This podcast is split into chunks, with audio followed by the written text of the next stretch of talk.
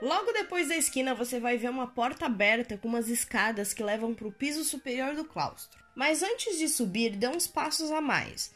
Essas portinhas enfileiradas são os antigos confessionários, e esses adornos ao redor das portas são bem típicos do estilo manuelino.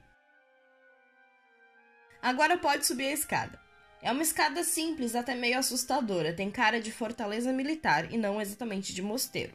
Estima-se que o piso térreo do claustro tenha terminado de ser construído em 1540, e daí passou-se para a parte de cima. Os estilos são um pouquinho diferentes, até porque foram dirigidos por pessoas diferentes. No final dessa escada há uma porta para a direita que leva a outro andar do claustro e uma porta para a esquerda que leva ao coro alto. Vamos entrar na da esquerda.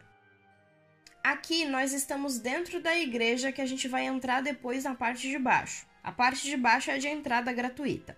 Aqui em cima, à sua direita, fica o coro alto, que é essa estrutura de madeira. Era aqui que os monges da Ordem de São Jerônimo se juntavam todos os dias para assistir à missa, fazer orações e cantar. E essa aqui foi a parte mais afetada pelo terremoto de 1755.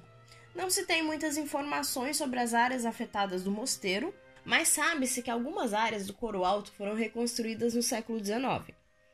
Esse vitral em formato de flor é do século XIX, por exemplo. Mas o piso na parte do coro alto, esse quadriculado entre a estrutura de madeira, é original. Ele não foi afetado pelo terremoto. Isso significa que muito pouco do mosteiro foi afetado. Virando para o outro lado, antes do guarda-corpo, tem uma imagem de Cristo na cruz. Essa escultura foi um presente de Dom Luís para o mosteiro. Ele era um dos irmãos de Dom Manuel I. Agora, voltando para a parte do claustro. Você pode observar que há algumas diferenças no estilo de decoração, mesmo que siga a ideia geral da parte de baixo. Aqui vemos mais criaturas mitológicas e mais bustos, figuras clássicas do Renascimento.